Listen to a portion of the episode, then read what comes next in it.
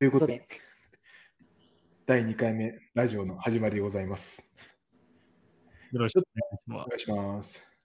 あれやね、まあ、ちょっと本題とはそれますけど、ラジオのこの名前とかも後々決めたい。そうだね。忘れてた。ラジオってことで始めてますけど、うんまあまあまあ、ちょっとお互いにまた話す中で、まあ、うんいい感じのものがおりうんやっていきましょうか。そうねお願いします。はい。ということで、まあ、ちょっと簡単に前回を振り返ると、いきなりなんとなく始まり、旬が最近朝ドラにハマって習慣になっているということで、えーせっかくなんでこう、まあ、20代、まあ、それなりに、まあ、ススイマー前も経験してきたので、その振り返った上でこうおすすめの20代習慣とかがええんちゃうっていう、なんていうのかな、習慣？をなんかなんかそれぞれがなんかこう共有するっていう感じでうんうん話は進んでまして、なぜか僕がハンマバキの話でシャオリーが習慣だっていうところで、えっとコンフリクトが起きて。それって何？わからんからねな。どういうことわからんからね。そうその僕の考える習慣とはっていうところから入っていきましょうとうんうんうんいう感じはこの2回目ですね。はい、で、じゃあ な、な習慣が紐づくのかっていうところから話しますか？お願いします。聞きたいです。まあ、明確には俺もまだよく分かってないねんけど、なんかイメージはこう、無理してやってるか、なんていうの、その流れでやれてるかっていう、体のリズムにやれてるかっていうの結構大事やなっていうふうに思ってて、うん。一郎のパワーはなんていうの、こうご強引にガーンってやってる感じするやん。うん。じゃじゃなくて、なんか自然とそういうふうなことができている状態を作るっていう方がいいなっていうふうに思ったし、うん。できひんなと。で、まあ、例えばでいくと、まあ、筋トレ行きましょうっていう話になった時に、うん。ていやいや今日も行かなあかんねんっていう感じでいくか、うん。あ美味しいものを食べに行くような感覚で、なんか体がそこに行きたいんだよっていう状態を作って筋トレに行くかっていう、なんかこの違いがある気がしていて、うん。体が欲する状態を作って自分の理想的な行動状態ができたらめっちゃいいなっていうふうに思ってて、それを、まあ、当時の僕は2、3週回ってシャオリーだなって思ったって話だったんですよ。うんうん、まあ、そう、そうか。あんま、あんまピンとこねえけど、そうか。あっていうことで、一旦シャオリーは忘れていただいて、そうやな。習慣についてね、今日は話したいっていう本当は話がね、あったもんね。そうそうそうそうそうそう。について話そうかなってことで、じゃあ僕なりのこの、なんていうの、習慣、もっと言うといい習慣の身につけ方みたいのが、この2年間でかなりこう、習得、うんまあ、いろんな本とか読んだりしてんけど、まあ、どっちかっていうと知恵としてのうん。習慣。うん、で、結構この習慣の身につけ方で相談を向けることも最近多くて、うんうんまあ比較的の方のこう習慣というか、まあ、生活を取り戻すお手伝いなんかをするようになった感じでもあるので、なんかそれの一部、なんていうの、まあ、お裾分けじゃないけど、かん考え方の一部をなんかお話しできたら、俺も相談したことあるもんね。ね。最近せいやなんか習慣の鬼みたいな感じ結構あるからな 気になりますよね、それは。はいはいはい。って辞書で引いたことありますか？ないです。はいはいはい。なんて書いてあるんだろいくつかあんねんけど、広辞苑とか、高校辞典とか、う。うん。いくつかあるねんけど、まあ、こうつぐらい意味があって、うん。4つぐらい意味があるけど、2つだけ紹介しますね。ちょっと長いので。はい。1つ目が、なんかいつもそうすることがある人の決まりになっていること、習わしや癖。えーもう一つは、ある国、地方、団体などで、その中の人々が当たり前のこととなしている事柄、やり方などっうんうんてなってんねんな。うんで、ちょっと今なぜこれを紹介したかというと、当時こううん習慣考えるについて、習慣とは何かっていうふうになんか自分なりに考えたかったの。うん。うん。なぜかというと、習慣がそもそも何かわからないと、それを改善することができないじゃない。うん。だってこの辞書を引いたんですね。うん、面 そうすると、僕はここから学んだことは、習慣とは個人のみで単体成立するもの。その人がある決まっていることってあるじゃん。うんでは習わしっていうの個人でた成立するものと、ある国や地方、団体などという形で、社会に属するからこそやってしまっている習慣と、やってしまっているとあれだけど、習慣と、まずこの性質の違いがあるなっていう。うん。そう。で、確かにね。うん。っていうのと、あとはこれ実体験の中でこう、もう一個軸があるなと思って、何か頑張ってやってる、意識的にやってこう頑張ってる筋トレとか読書とかいううん意識的にやっていることと、無意識でやってしまっていることもあるなと思ったんですよね。うんうんうん僕はなんかこう朝起きたら YouTube 見ちゃったりとか当時したんですけど、うん。それはもう意識してない、無意識で開いちゃってるとか、まあ人によっては爪を噛むとか、もうこれもやってしまっていることで、この社会、個人っていうのと、横軸が、うん右が意識、左が無意識ってなったときに、4つのパターンの習慣があるなって僕なりに思ったんですよ。なるほど。うんそういうふうに世界を切ったんだね。切りました。はい。これ好きな好きなんです。好きなんです。はい。わかる。うん引き込まれる聖夜のその分類の世界に。そう。っうんうんてなったときに、大事なのは、じゃあ僕は習慣を今変えるべきなのかっていうふうに考えたんですよね。うんうんうん習慣ってばっくり言っても、どこの習慣かによるじゃん、それみたいな。確かにじゃあ。それぞれの領域の習慣で、じゃあ一体何なんだろう？最初にできたなと思ってて。どこから紹介しようかな？全部考えたんだもんね。あ一応全部考えてる。じゃあ分かりやい。すいところからいこうか。えっと、じゃあ、縦縦軸上が社会、下が個人としたときに、個人で意識的にやっていること。これを僕はルーティーンと名付けました。おお、さっき言ってたやつだ。そうそうそうそう。こ習慣変えたいっていうときに、あのー意識して注目しているところなんですね。うんで、ここ変えましょうっていうふうになんか言うんですけど、あのよくお話を聞いてうまくいかない方のパターン、このルーティーンだけで考える。これが結構失敗パターンです。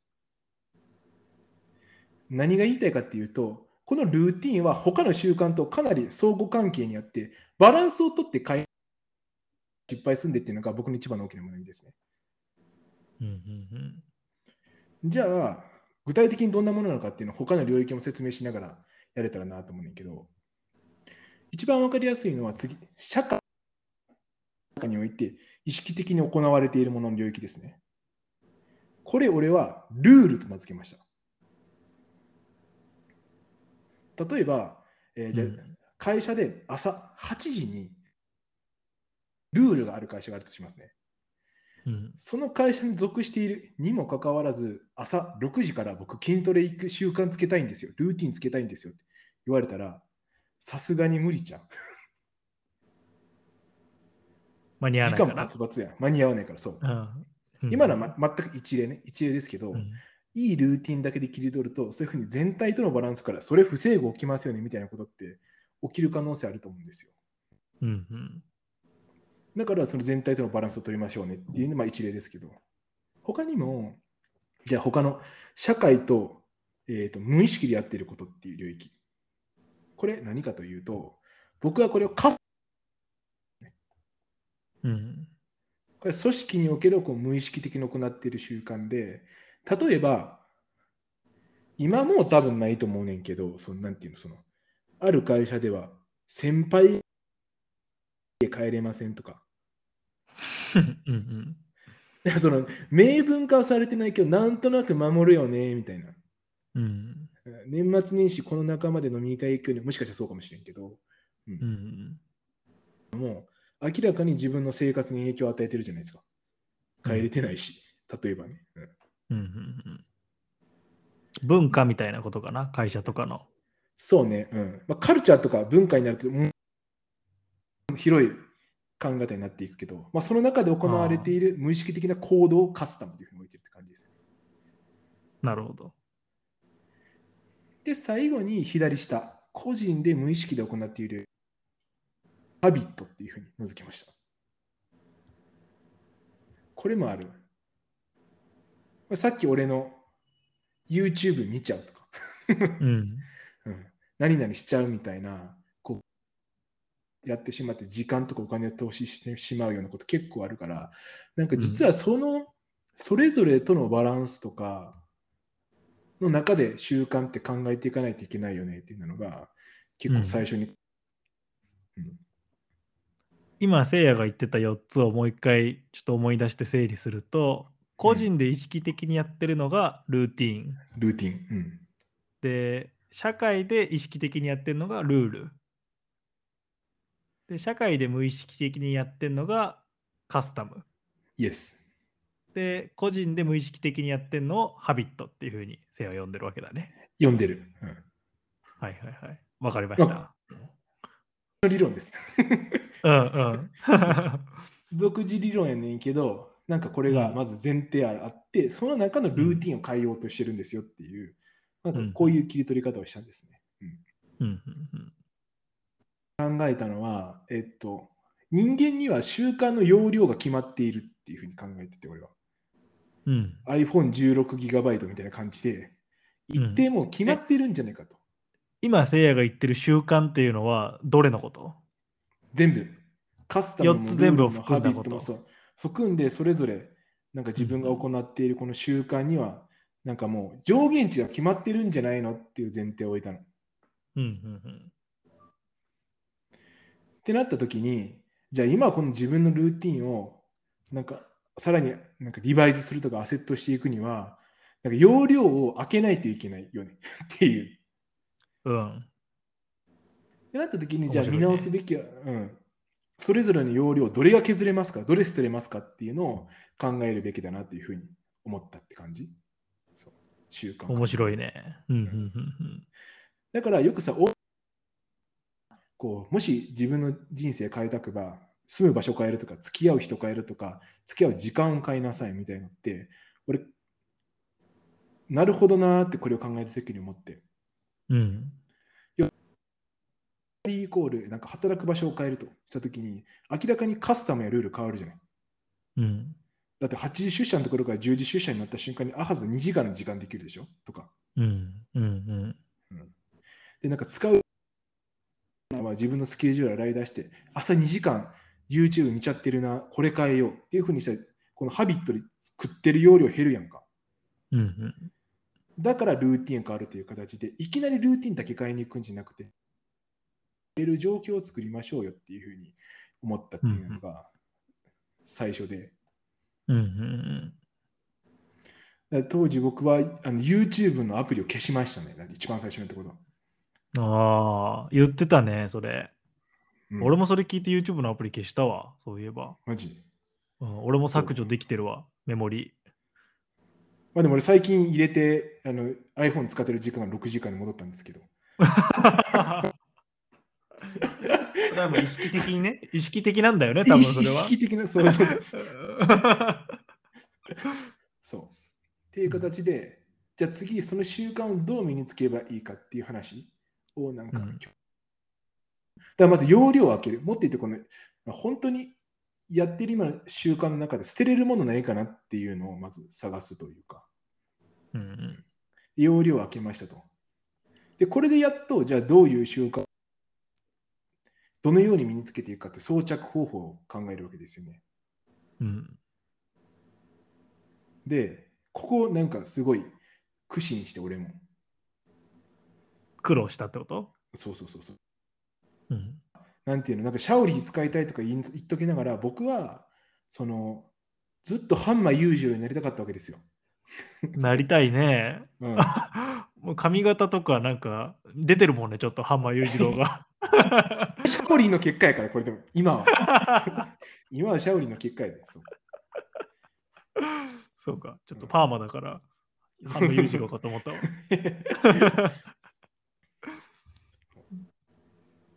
失敗したんですよ、最初。うん。まあ、ちょ筋トレばっか出すとあれだけど、まあ、分かりやすい筋トレ出すと、最初にどういう習慣を身につけようかと思ったら、僕、筋トレの中で、あのうん。ボディービルダーの YouTube を見て、うん。当時ね、プロボディービルダーがやっている 筋力トレーニングをなんかやるっていうふうに決めてやったんですよね。ほうほうほうほこれどうなるかですよ。う。で、うん2回目達成感がありすぎて、次行くの2週間後とかになるっていう、ああ、なるほどね。ううんんうんうんとかあって、まあ、もしくはこう完璧っていうのできずに、なんか、うんやらないということにしとくみたいな、もうなかったことにしとくとかもあって ああ、うんうんうんうん。で、ここで学んだ大事なことって何かっていうと、なんだろうな。あのーいきなり鎌倉を作るんじゃなくて、うん 雪だるまから作るのがいいよっていう。うん当時は当時はそう思ったの。そうそうそう。うんうんうんうんうんもっと言うとね、あ平たく言うならばあの、完璧を求めるんじゃなくて、育てるっていう考え方がいいんじゃないのっていうふうに当時思ったの。うんうんうんうん。ちっちゃい雪玉をコロコロ転がしていって、雪玉、雪だるまになって、雪だるまいっぱい集めて、雪の塊にして真ん中折ったら鎌倉になるやんみたいな。いきなり鎌倉作ろうとしたら絶対に挫折するから、なんか、もう土台で終わるみたいな感じで終わるから、しうんうんで、育てるっていう習慣を育てるっていう感覚になると、まあ、非常にこう、なんていうの、焦らずにできるというか、うん心穏やかにできる感覚があって、なんかそれが実体験から学んでいく子なんですよね。焦ってたんだ、じゃあ最初は。焦ってた。だからその、そうなんないとみたいな、いい状態になんないとっていうふうになって、うんうん、焦ってたっていうのがあって、そう。でもね、育てる、なんかうん結構むずい瞬間はあって、うん。なんかね、そう。例えば筋トレでも、まあ、自分に合う合わないってあるんですよね。こういうトレーニング、まあうんめっちゃきついね、筋トレって、マジで。うんうんああ、なんかそれ聞いたことある。うん死ぬほどきつくて、もう全然続かへんねん、本当に。うんうん今やってんねんけど、でできるのが最近、2年間。うんうんうんそう。なので、その、育てていく上でも、なんか、しんどすぎてやめちゃう時もあって、そのマインドになっても。うんで、えその時になんか学んだ、この2つ。1つが、えっ、とね、実験だと思うっていう。なるほど。うん、要は、あの、徐々にこう、雪だるまのようにやっていくねんけど、うん合わなかった時って、なんか雪玉が崩れちゃう瞬間ってあるから、あこのやり方合わへんかったんやって感じで、く崩さずにまた別の方向に転がしていくっていう、うんうんうん。できなかったとこう自分をせ合わなかったと言って方向を転換するという考え方になった時に、こう非常にこうヘルシーに続けれることができるようになったなって感覚がありますね。なんかさ、今の話聞いててちょっと思ったんだけどさ、結構その筋トレとかに関することを今話してくれてるじゃない。はいはいはいはいはい。で、せいやってさ、元からフィジカル強かったしさ、うんその柔道だったら例えば小学校の時に全国でなんか準優勝みたいなうんやってたりとかさ、サッカーもなんか国体選手とか選ばれたりとかしてたじゃん。そういう時はさ、い今みたいなそうことは意識してなかったけど、できちゃってたって感じなの？裕次郎だからだってやるでしょみたいな。それでできちゃってたところとさ、その今回の、そのできないところとかが見えてきたみたいなところってさ、何が違ったの？病でしんどくなってできひんくなったが前提であるってことや。でああ。気合でこれまで弱い自分を殺すというか、弱い自分を押し殺しやり続ける。その先に、なんていうの、資質があるじゃないけど、行き着く先があるからできるよねっていう戦い方ができひんくなったから、うーん、な理るほど。想的な行動を強制的にやるんじゃなくて、その行動を自然とできるような状態を作っていく。そういうふうにしないとできないなと思ったんですよね。前提として。なるほどね。うんじゃ弱ったから今までの方法が通用しなくなっちゃって新しい方法を開発する必要があったんだ。そうそうそうそうそうそう。だから強制的、ね鎌倉作れたと思うね。もう馬力で。うんうんうんうんうんそうで作れへんから、もうちっちゃい雪玉からコロコロ転がして、でも結局は作りたいじゃん、諦めたくないじゃん。うんうんで、でやる。そういうことね。うん、で、その状態を作るのにめちゃくちゃ大事やった、なんか最後の気づきが2つ目のポイントでいくと、えっとね、意図的な不満足を作り続けるっていうのがうん。こうすごい学びで、うん。何かというと、さっきみたいにこう完璧にやりきるぜってバーンってやると、満足してやんなくなるんですよね。うん。だから、まあ、すごい理想はあるんだけど、最初、どれせえへんみたいな。例えば、うんうん当時でいくと、この胸筋のトレーニング、チェストプレスっていうこのマシントレーニングを10セット、しかも30キロって女の子とか、最初の筋トレの重量ですね、30キロって。僕今多分115キロとか20キロぐらい上げれるんですよ。重そう。でも確かに30キロはあれだね。俺がウォームアップでやってたのよりも軽いね。軽いでしょ？一そう。うん。それを10セット3回だけやって帰るっていうのやったんですよ。うーん。そう不満足だね。不満足じゃん。まだできるしなるじゃん。っうんていう、まだできるしってなってから、次、じゃあ45キロに上げようかとか、いや、うんまだまだできるしってなってから他のメニューを入れたりとか、その自分がそういうふうに理想の状態の行動が、欲求とかが生まれてから入れる。生まれ欲求が生まれてから入れるっていうふうな、こう、やり方で自分の習慣、まあ今の筋トレでしか、一つでしかないけど、他の読書も含めて、うんそういうふうに育てていった。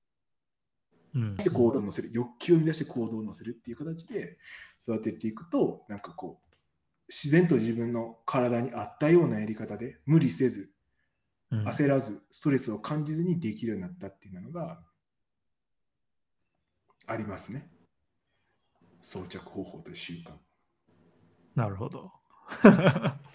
筋トレの話がすごい多かったね。で筋トレ分かりやすい他の話も聞きたい。他の話も聞きたいな、じゃあ、うんあじゃあ包括していいわ。他の話でいくと。うんじゃあ今筋トレもそうで、まあ、例えばまあみんなやりたいことだったら筋トレうんあと、えー日記とかかな。うん。早寝早起きもすごくない？今せいや、早寝早起きすごい。うん、それ俺はもうずっと28年間できてなかったやつだから気になります一番今の理論がどう適用されたのかえっとね、そこ深掘る。次の飯いいあいいよ 結構、こっから結構大事で。何かっていうと、おうおうあの、まあ、習慣のパターンが分かりましたと。習慣には4つあります。で、ルーティンの部分を改善するのは、他とのバランスを大事にしましょうねが1つ目ね。で、うん2つ目は、し習慣をじゃあ次、どこを改善するかターゲットが決まったら、えーじゃあどのように装着をしましょうかって話。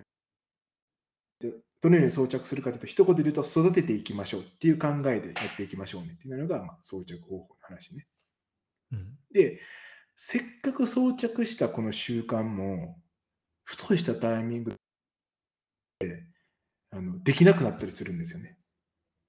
うんあるねでも確かにそれはねあるじゃん、なんか。調子よく筋トレ行ったけど、なんか気づいたら今週行けてないみたいな。うんしかしてないけど。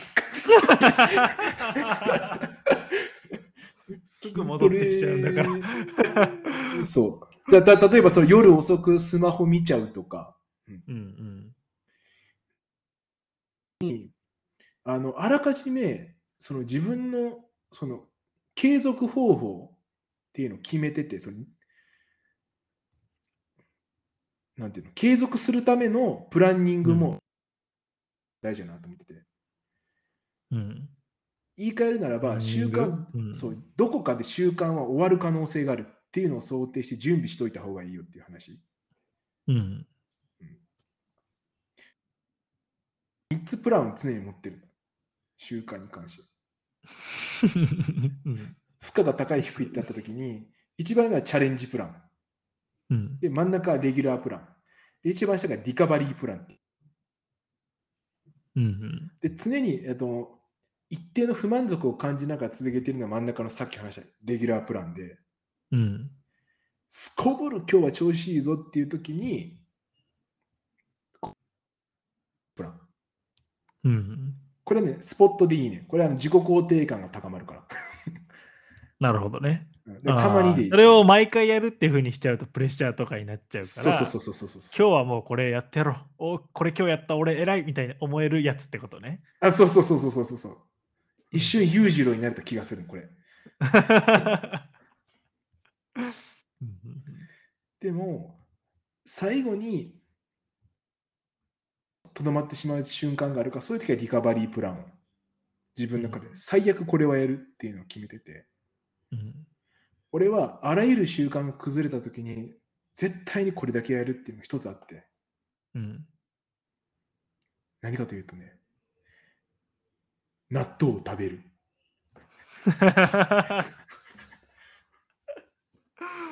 いいね。うん納豆食ってたな、いつもせいや。思い返しても。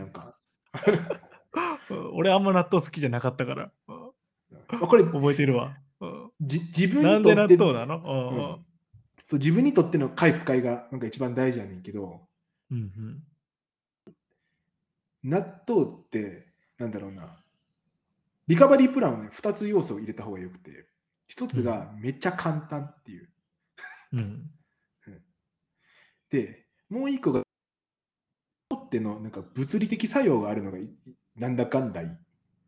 うんうんうんうんえどういうことかっていうと、なんかね、習慣とか、なんかね、こう目に見えない力な感じするじゃん。マインドフルネスみたいな感じで。うん、だからやっぱね、目に見えないものだけ取り扱おうとするとね、やっぱね、よくわかんねえのよ。このうんどどうしていいかわかんなくなるし、なんか取り扱い方がわかんないから、基本的に人間はこの、質の刺激に確実に反応するわけね。うんそういう時に俺、俺にとって納豆ってまずうまいじゃん。うままずうまいまずうまいポジティブ。うんこの時点でポジティブ。うんで、納豆ってやっぱヘルシーなイメージが俺すげえあるね。でも俺もあるわ、それ。あるでしょ？あるでしょ？だからみんな納豆食った方がいいと思うんだけど、俺。納豆を食うとヘルシーモードにちょっとなる。物理的に。ヘルシーモードになる。うんうんうんで、朝納豆を食うじゃん。味噌汁飲むじゃん。次何するか。とかなってなるから。あで、そそっから、そっから雪だるまでまた行けばいいの。そうやばい時には納豆を食べればいいっていう、この最悪のプランを持っておくことによってヘルシーモードが再開される。うんうんうんで、これを持っておくと、いざとなった時に結構回復できて。うんだから、最近でいくと、い一時期ちょっとね、12時ぐらいとか1時過ぎまで寝てた時期だけど、うん。それって、えっとね、あの、Kindle 読んじゃうみたいな。とか、Kindle 読むとさ、気になるなんかこと出てくるじゃん。うん。しスマホで。みたいので、もう気になって気になって、まあ、その時あの、あのパンの歴史っていう本を見た時に俺すごい気になっちゃって、もう、これまた別で話したいんだけどさ、パン、パン、パンってすごいねんけど、ちょこれまたな、話すわ。そう。っていうのから、そそれがきっかけで、えっとね、1週間ぐらいずっと12時超えて寝てた。うんですで、そのせいで YouTube をダウンロードして、まあ、今だちょっと引きずってんねんけど、今。うん 最近？最近、まあ、そう、で 2, 週間ぐらい前かな、多分。うんうんうんで、その時にやったのは、だからゆ翌日に、寝起きがめっちゃ悪くなるじゃん。うんうんそうだね。そう。で、そのままだらだら、その寝起き悪いてだらだら過ごしちゃうとかしちゃうんだけど、だから、まあ、朝納豆食べるでしょ？うん。朝納豆食べるじゃん、もう。ヘルシーモード、ヘルシーモードになる。うん、散歩する、帰ってくる、シャワー浴びる、すっきりする、ちょっと仕事する、また眠くなるから、こここで体の声を聞いてうん起きるっていうふうにすると、またこういいつものこれに流れに戻ってくるわけよ。うーん。え、じゃあさ、その、さっき言ってたスタンダードプランとチャレンジプランみたいな話は、うん筋トレだけじゃなくて、いろんなものがそのスタンダードプランとかに含まれてるの？あるあるあるあるある。で、そのリカバリープランには納豆しか含まれてないの？含まれてない。もう俺はもう納豆やね。なるほどね。なるほどね。ういうことか豆を食べて戻ってきて、小鳥が昼寝っていうのがあって、昼寝がうまくできると、すっきりして、いいつもの習慣にぐーんとまた戻ってくるんだよね。俺の中にリズムとしてへえそうそうで習慣も単体じゃなくてつながりがあるから、このつながりの流れに乗れるとまだ戻ってくるわけ。うん。うんっていうのをこう意識しているといいよっていう。なるほど。なるほどね。そうで、まあ、睡眠に関して、そういうふうにすると、要はその自分の欲求とか体のこの状態に対して適切な行動を取るって感じだから、基本的に習慣って。うんそうすると、めちゃくちゃ意識してなんかできるようになったわけじゃないけども、眠くなる。うん。うんうん。うん。だからね、朝早く起きるよりも、なんか昼寝ができるようになるのが先だった、俺的には。へえ、昼寝？うんそうなんだ。さなんかなかなかしづらいっていう人聞こ聞いたりするんだけど、でもうん昼眠いじゃん。で、まあね、ちょっと眠いね、確かにね。ね。で、なんか寝ようとしても寝れないとかあるじゃん。うん。でそれ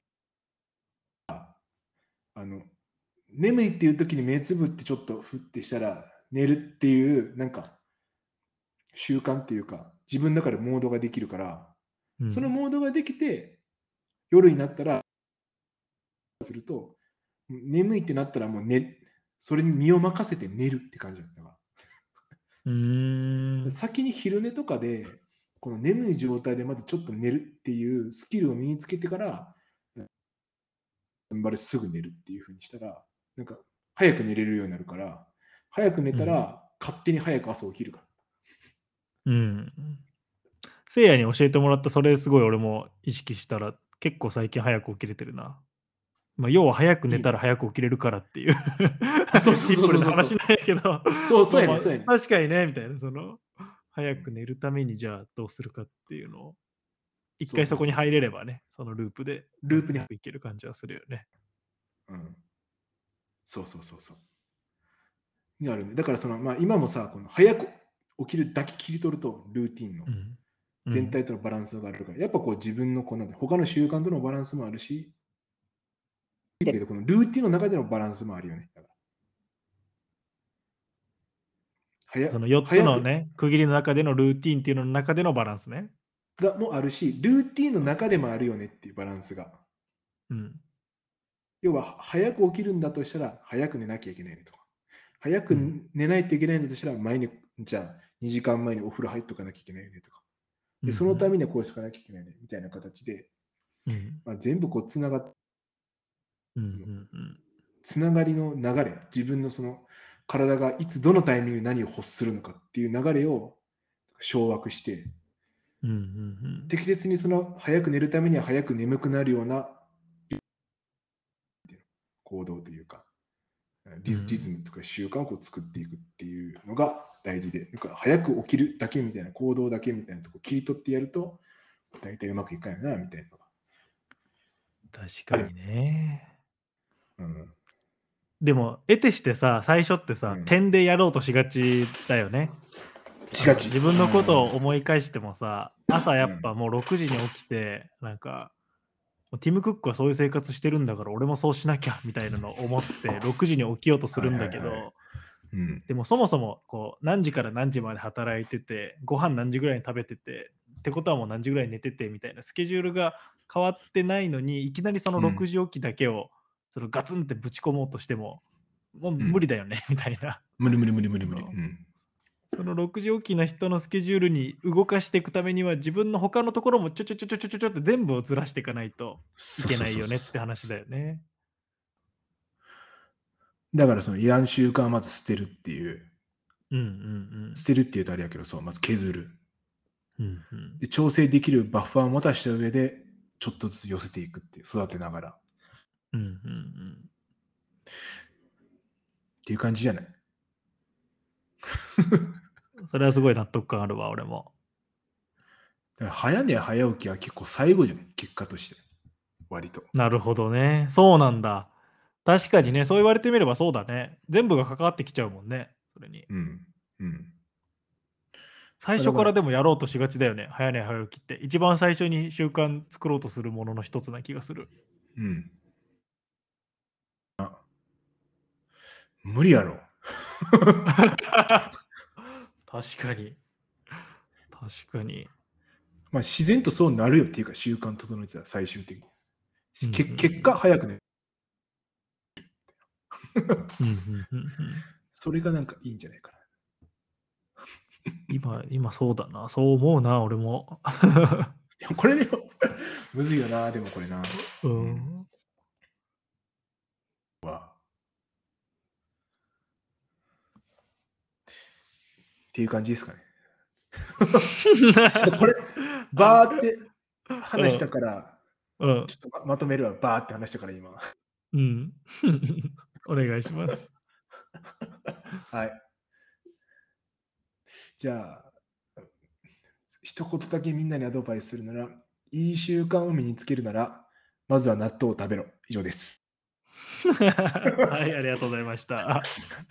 ではでは。